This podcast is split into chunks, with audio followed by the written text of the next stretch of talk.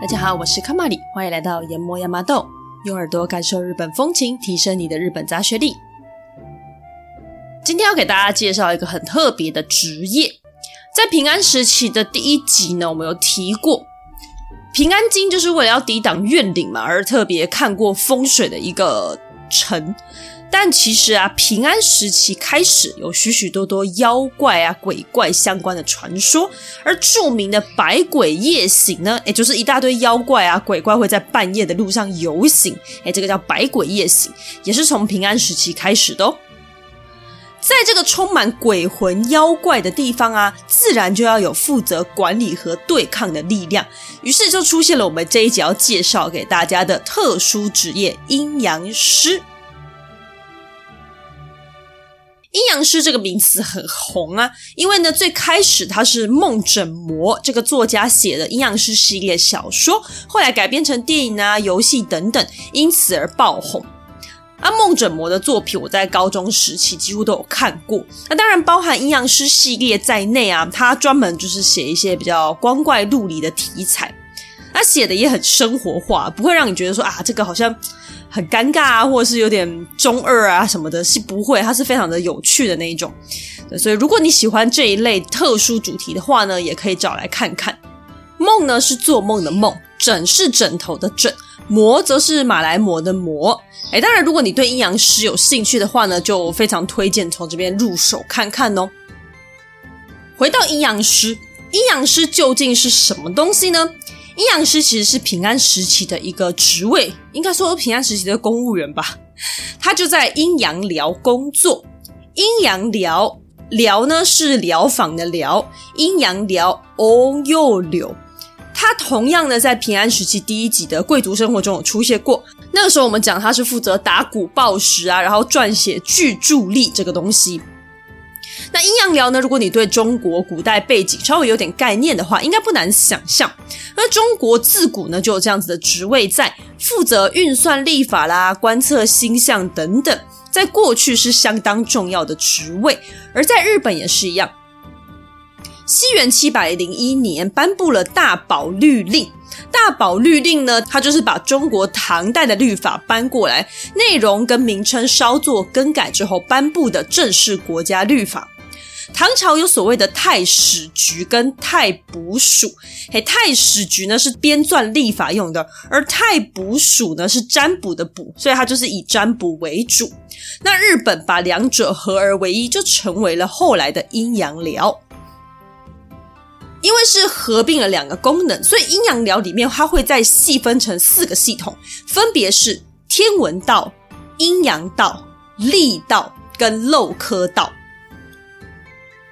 天文道就是观察天象，那如果天象有异的话呢，你就必须要以密封文书上报给天皇。通常每天会在寅时，也就是下午三到五点，跟戌时，也就是晚上七到九点的时候各观测一次。接下来再来占卜这个观测的结果。如果出现凶，你刚刚说的就是必须要禀报给天皇。阴阳道就是占卜为主，负责卜卦或者是看土地风水等等。那么主要使用的参考依据是中国的五行思想。历道是日历的历，因此不难理解，它就是负责编撰历法，也就是上次我们提到那本巨著历。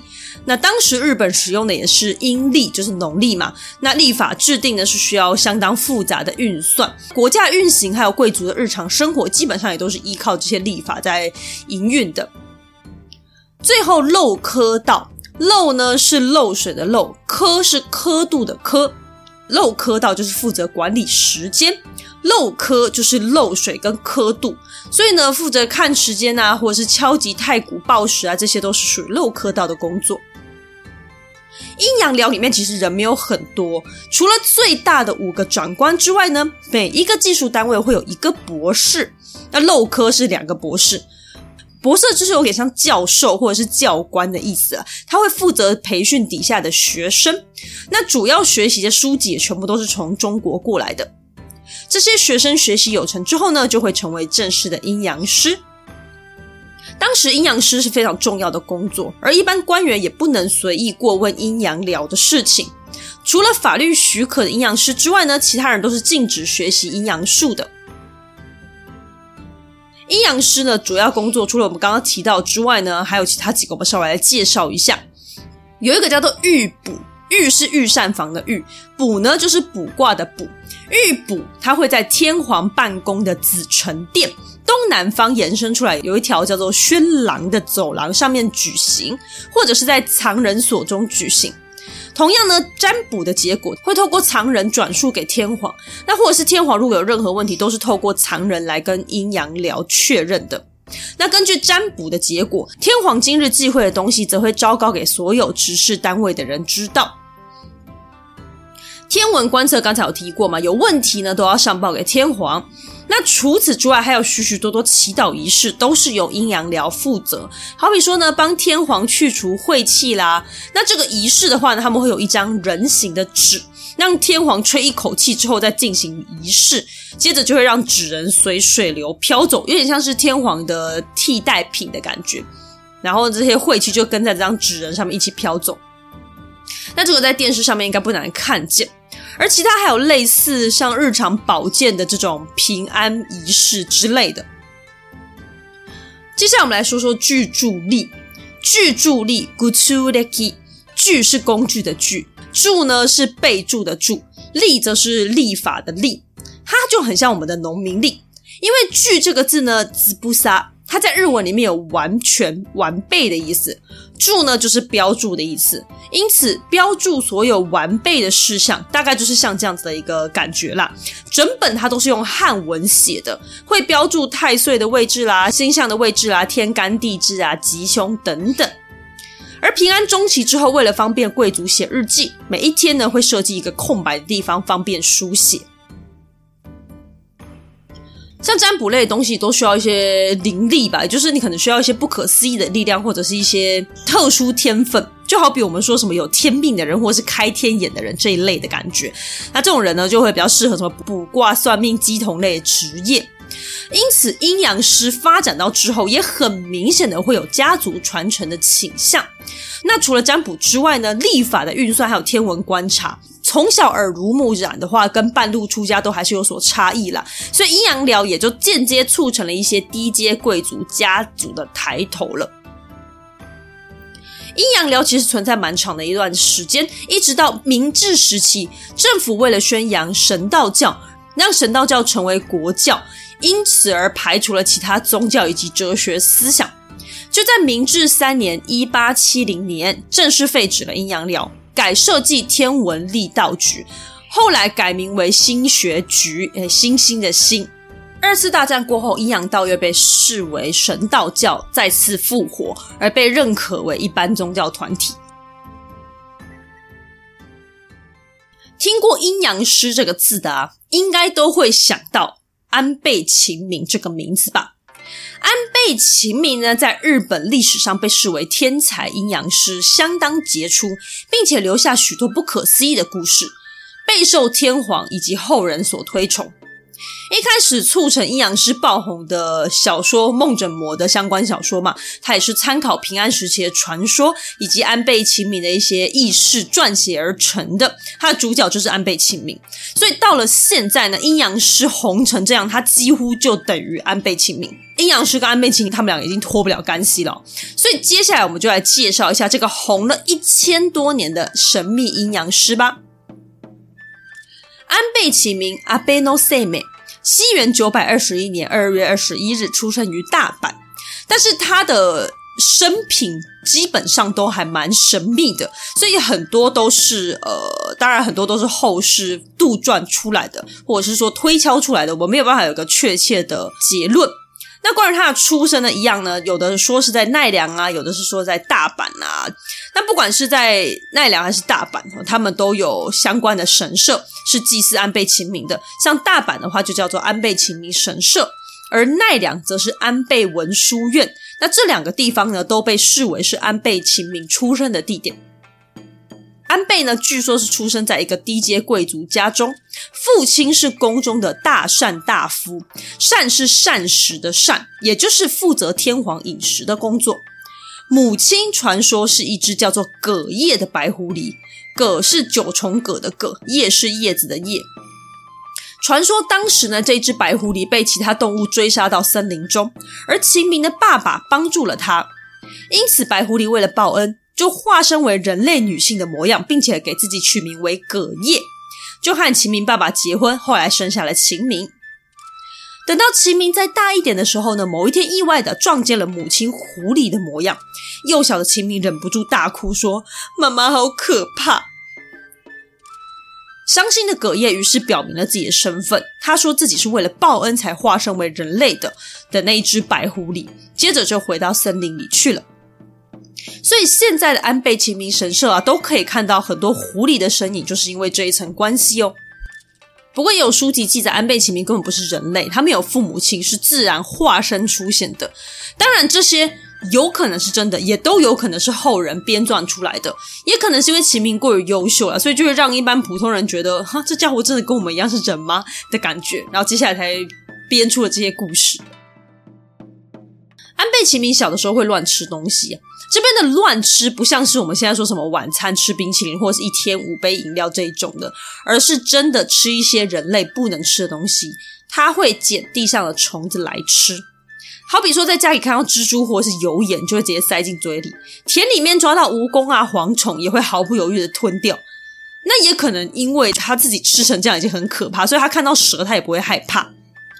那母亲看到这边呢，他就觉得啊，可能是因为我是狐狸，所以小朋友也会这样乱吃，他就感到相当自责，是因为自己的这个身份害了秦明，明明就是人类，却会乱吃这种正常人不会吃的东西。不过秦明反而看到母亲这样自责，就改掉了这个坏习惯。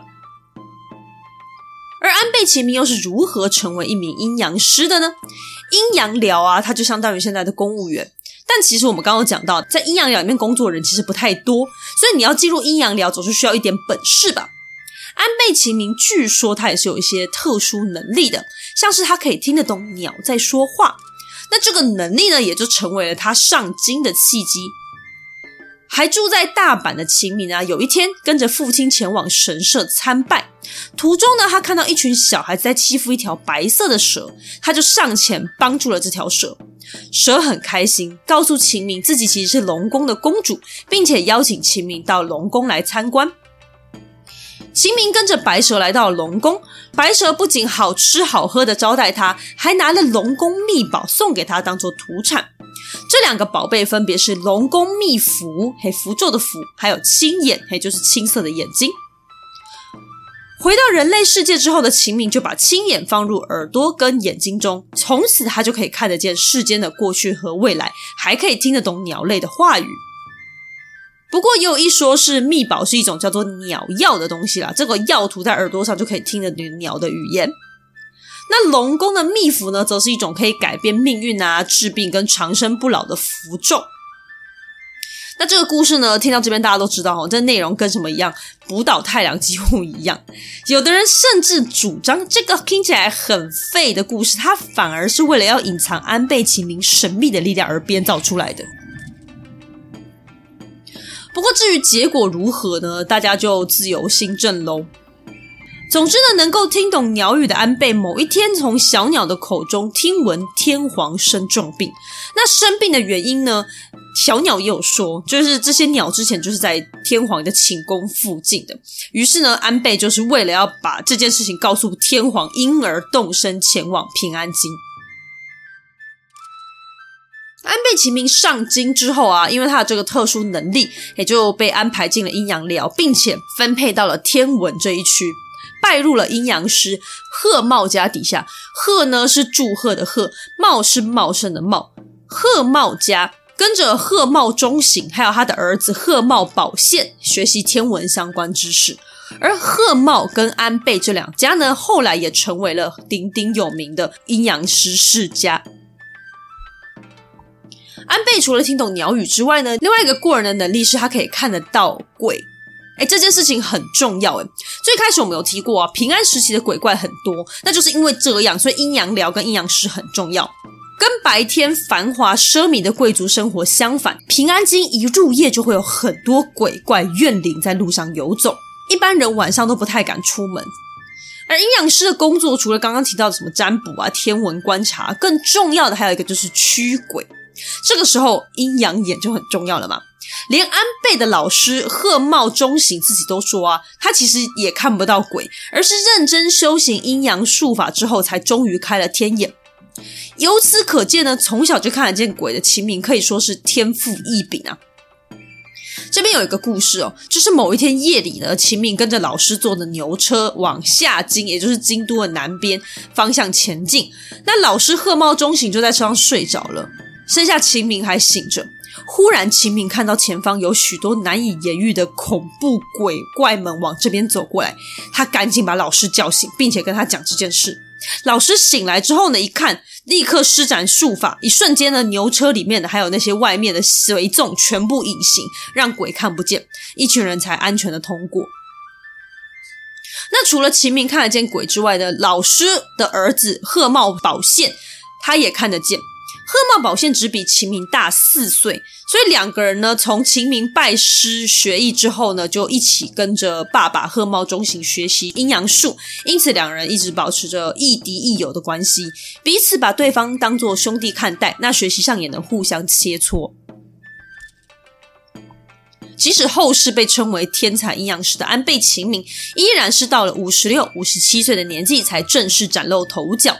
其实呢，在正式的历史记录中啊，在这之前，安倍晴明可以说是完全没有记录的。安倍晴明在这个时候，他已经成为了天文博士，也是许多人仰赖的对象，更是受到了当朝天皇以及藤原道长的重用，因此而名闻天下。关于藤原道长是谁呢？他是平安时期非常重要的人物之一。那这个人也是相当精彩的，相信听过他名字的人应该不在少数。他会在我们平安时期终极之下，会给大家再正式介绍一下。那这边我们就先知道藤原道长是一个很厉害的 top 顶级外戚就行了。安倍晴明成名之后，有几个小故事，我跟大家分享一下。因为晴明他是天文博士嘛，所以透过观测星体来判断一天的凶吉是相当重要的工作。而当时的人也非常依赖这样子的生活指南，好比说今天东南方不太好，大家就会尽量避免这个方向。那如果今天是属于戊忌的话呢，大家就会尽量待在家中，足不出户。什么叫做戊忌？它是物品的物，然后忌讳的忌，日文念作 monoimi。看汉字就可以意会到它的意思了，但中文不太好翻，因为很多中文好像会直接翻成斋戒，但是我自己会觉得好像有一点落差。我会解释成大概今天就是一个大凶日啦，那你大凶日出门就容易卡到嘛，那不如就是呃，就待在家里面乖乖就好了，所以我就称它为大凶日吧。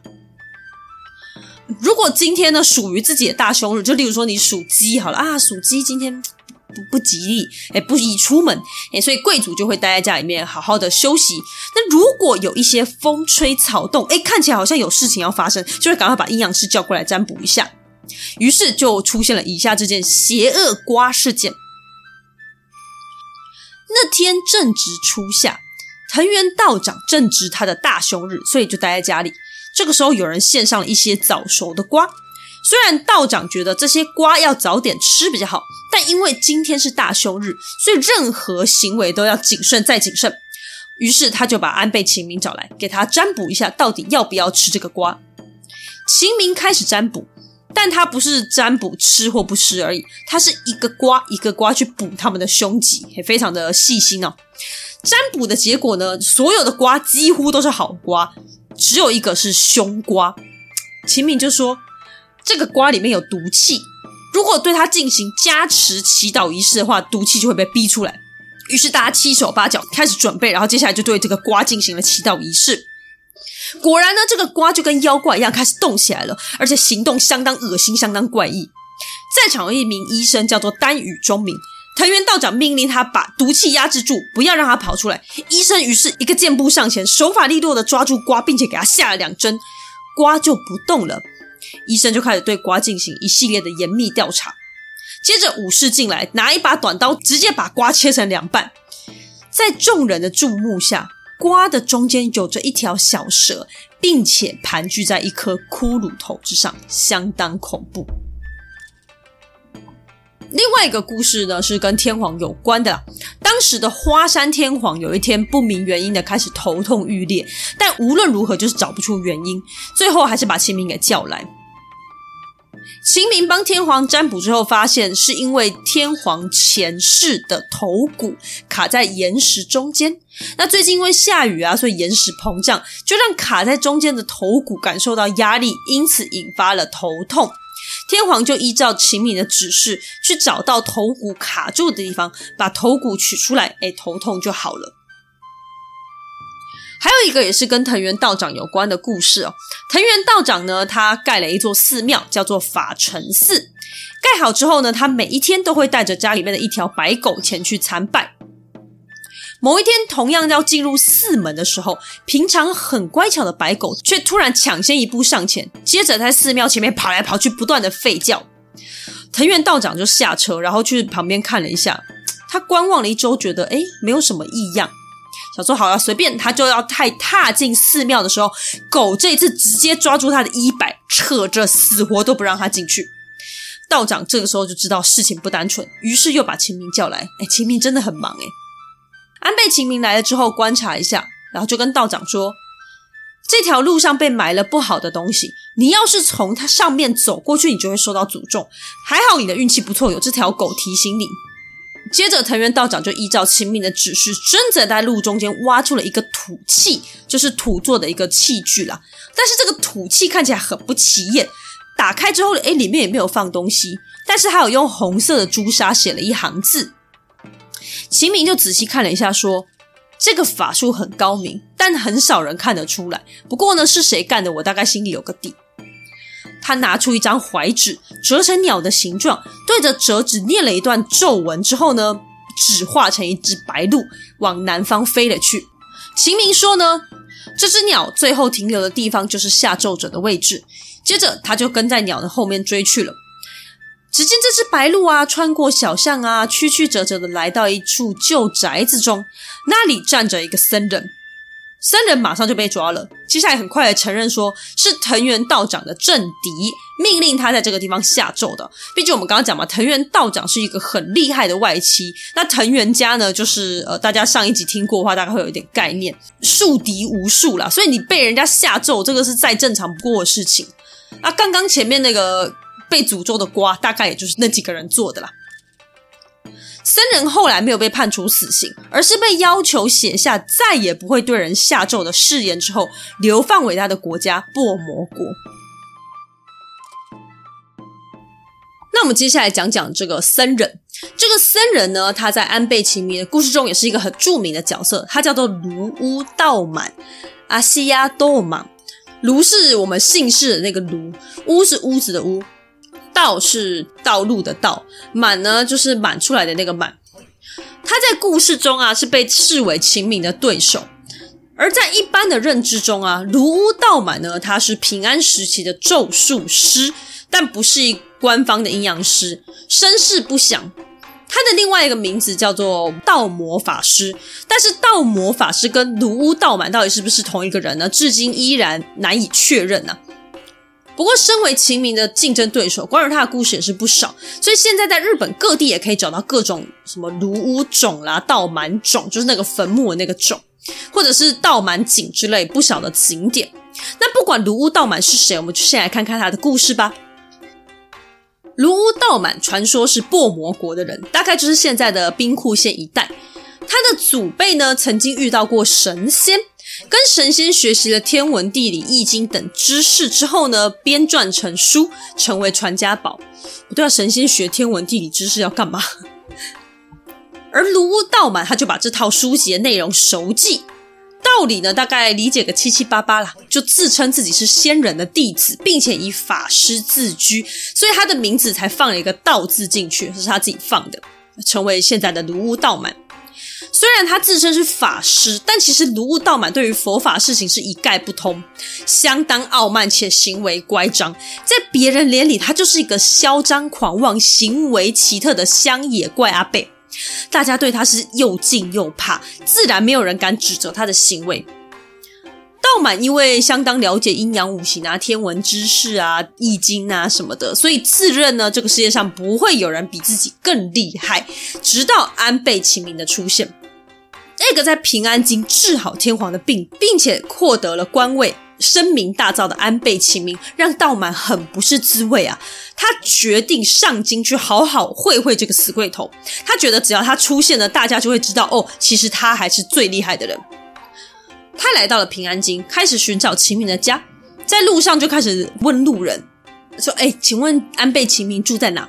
这个殊不知呢，路人竟然跟他说：“哇，你要找安倍大人吗？哎，安倍大人很神哎，你知道吗？他二十天前左右就有说，有一个来自薄膜国要跟他一决胜负的人会来找他。哇，真的很厉害耶！你往前走，左转就到了。”这番话让道满更不爽。他可能想要改头换面吧，就是不想让人家觉得哦，安倍晴明讲的是对的，所以他就开始下咒。他找来一堆橘子还有树枝，把橘子变成随从，然后树枝变成一堆刀。嘿，你就看起来好像是他带的一堆带刀随从一样，一整群人就声势浩大，浩浩荡荡的来到秦明家中。那秦明因为早就知道他会来了嘛，就什么都准备好了，很快就把卢屋道满一整群人迎进屋内，并且好吃好喝的招待。那不过，刚刚那一群橘子变成的随众，一进到秦明家就变成一堆稻草了。那卢屋道满就很直白的说：“久仰你的大名，但是我觉得我没有比你差，所以我想要上京跟你比比，看谁比较厉害。”秦明也很爽快的答应了啊。两个人都觉得，竟然机会难得，不然我们就到皇宫中的南殿的广场上比试吧。那天皇也很快就答应了，于是两个人就到广场上准备。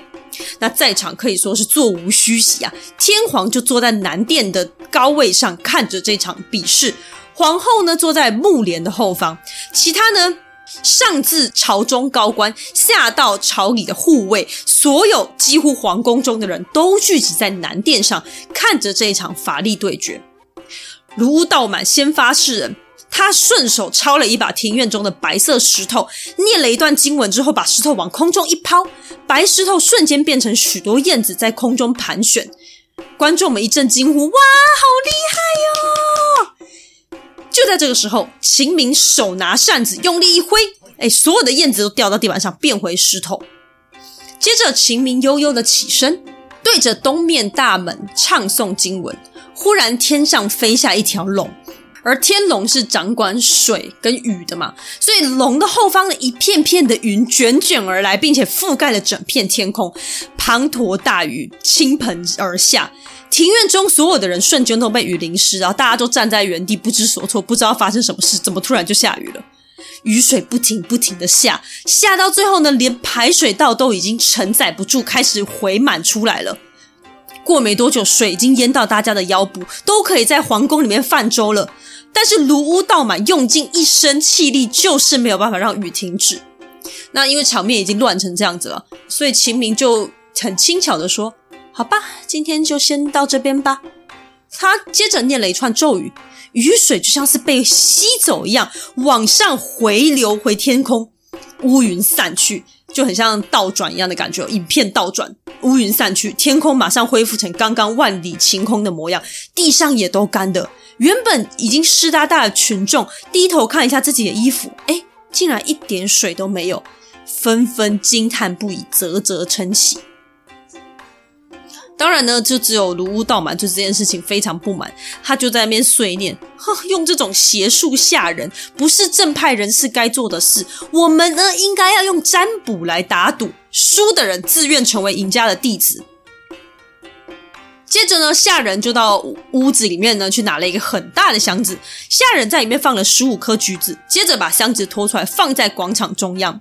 卢道满稍微看了一下箱子，他就说：“哦，里面是十五个橘子。”但其他人呢、就是除了道满跟晴明以外的人，什么天皇大臣，他们都有看到装橘子的一个过程，所以他们心中就默默的点头：“哦，对，道满说的是对的，里面放的是橘子。”接着呢，换秦明走到箱子前面，他气定神闲的看了一下，然后就说：“里面有十五只老鼠。”众人心中瞬间为秦明捏把冷汗，想说也差太多了吧，完蛋了，这一局要输了啊！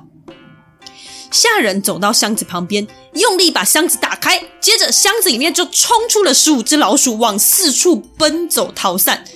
而哪里还有什么橘子呢？在场的人无不为秦明的法术感到惊叹。而卢屋道满此时脸色比大便还难看，丢脸丢到恨不得挖个洞钻进去。但是愿赌服输啊，而且这么多人都看到了，天皇也都看到他们打赌的过程，所以他就真的成为秦明的弟子，跑去住在秦明家里了。那卢屋道满另外一个比较知名的故事呢，跟秦明的死有关。那他就住到秦明家中了嘛，养老鼠咬布袋，虽然不能这样用啊，但是你就把讨厌你的人放在身边，所以其实我还是蛮危险的。话说秦明后来被派去了唐朝，跟在博道上人身边修行三年。那卢屋道满呢，刚刚就说住在秦明家做他的弟子嘛，接着他就跟秦明的太太梨花发展出了男女之情。道满有一天就问梨花：“哎，秦明有没有什么偷偷藏起来的法宝啊？”梨花就说：“嗯，我不知道有没有法宝喂，但是他有一个正方形的箱子，都锁在柜子里面哦。”道满就说：“哎，我们都已经是这种关系了，不然你就把箱子拿出来给我看吧。”梨花立刻答应了。他拿出箱子之后却打不开。那道满呢，就前看后看，后来看到箱子的盖子上面写着一个字，叫做“打”。他就想说：“好吧，那我就用力敲。”箱子真的就打开了，而里面装了两本秘籍。道满赶紧把两本秘籍抄写下来，接着再把东西原封不动的放回去。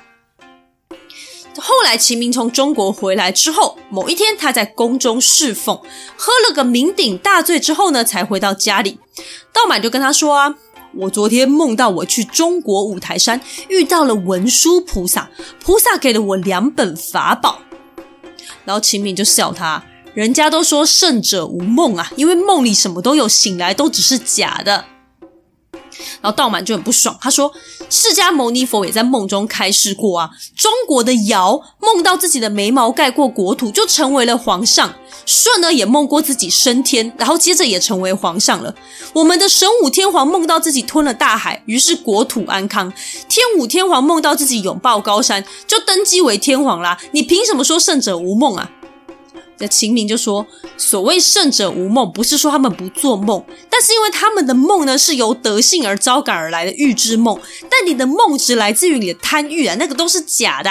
所以文殊菩萨那个都是假的。”卢道满就很不爽，他就说：“我真的有这两本宝典哦，你愿不愿意跟我打赌？”秦明就说：“好啊，赌就赌啊，那就赌我的项上人头吧。”接着，道满就把他抄写两本法宝拿出来给秦明看。秦明再看一眼，道满就立刻把他头给砍下来了。他就跟梨花两个人偷偷摸摸把秦明的身体埋在五条河源，然后还做了一个墓碑。那秦明一死啊，家里面的侍女啊、随众啊，全部都变成了稻草。卢道满只好再自己找新的树枝啊，自己重新下咒啊，再变出一批新的仆人。另外一边呢，在中国，秦明曾经追随了三年的博道上人，博道上人那边有一间文殊菩萨堂，哎，我专门供奉文殊菩萨。突然就起了一把大火，而且在很短的时间内就整间堂给烧掉了。博道上人感觉事有蹊跷，立刻想到秦明，他于是施法，然后发现秦明在日本遇害了，于是他就命加宽宽的动身前往日本，要为他的师弟报仇。来到平安京之后啊，博道上人就到处问人，秦明住在哪啊？这个时候呢，也从路人的口中得知秦明跟卢屋道满斗法的事情，那他心中大概就有一个底了。他就想说，可能就是被仇人给杀了吧。于是他就开始找哪里会有秦明的坟墓。很快的呢，他就在五条河原的地方找到了道满给秦明做的那个坟墓，那上面还长了一棵柳树。博道上人就赶紧把柳树拔掉，然后草也都挖掉。把底下的秦明给挖出来，那这个时候秦明的尸骨已经散成一片了，惨不忍睹。哎，毕竟博道上人要从中国来，还是需要一点时间的啊。博道上人开始对这个尸体施法，哎，秦明就起死回生了，变成原本的模样。秦明自己感觉就只是像做了一场梦，悠悠的转醒过来。他看到博道上人呢，立刻合掌道谢。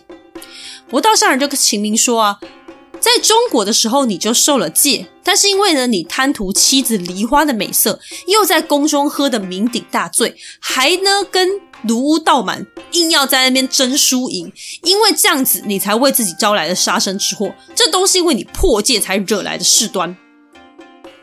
教训完之后，他带着秦明回到秦明的住处，让秦明躲在暗处，自己先去敲门。出来应门的是卢屋道满，博道上人就说：“我想见秦明。”但是道满就跟他说：“秦明在去年十一月跟人家斗法，被别人砍死了，那现在埋在五条河源。”博道上人说：“你是骗我的吧？我昨天跟秦明约好要来住他家了呢。”卢屋道满说：“我没有骗你啊，是真的，不然就用我的头来打赌好了。”大家为什么打赌都喜欢用头呢？博道上人答应之后呢，就把秦明叫出来，说：“快点回家吧，秦明。”接着秦明完好如初的走出来。卢屋道满看到之后，脸色铁青。接着博道上人就把卢屋道满绑了起来，吊在屋檐上，让他动弹不得。接着秦明拔出佩剑，把道满的头给砍了下来。妻子梨花虽然立刻就逃跑，但还是被抓住，一起被砍头。接着，跟卢屋道满两个人被埋在了五条河原，还种了一棵松树当做标记。博道上人就跟秦明说：“接下来后半辈子啊，你要认真守戒，注意自己的言行，好自为之啊。”说完之后，他就回中国去了。而秦明回到了宫殿中，把事情的原委告诉天皇。天皇感到相当不可思议，而秦明则是继续担任他的天文博士一职。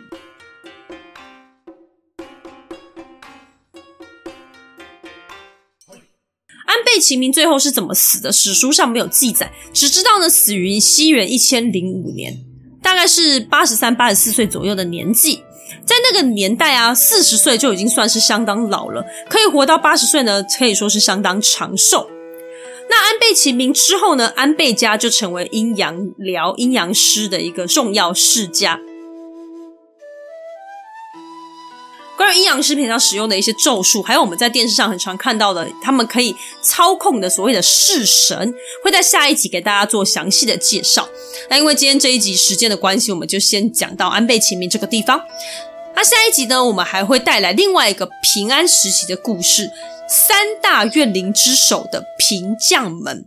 那这个怨灵有多可怕呢？直到现在的日本都还存在着镇压他的法术。这个穿越千年的愿力，下一集我们一起来了解。好，那本集就到这边先告一段落喽。如果你喜欢我们的节目，欢迎在 Apple Podcast 点击五星好评，或者到节目下方点卷抖内连接，给卡玛丽一点支持与鼓励吧。今天谢谢你的收听，我们下集再见，拜拜。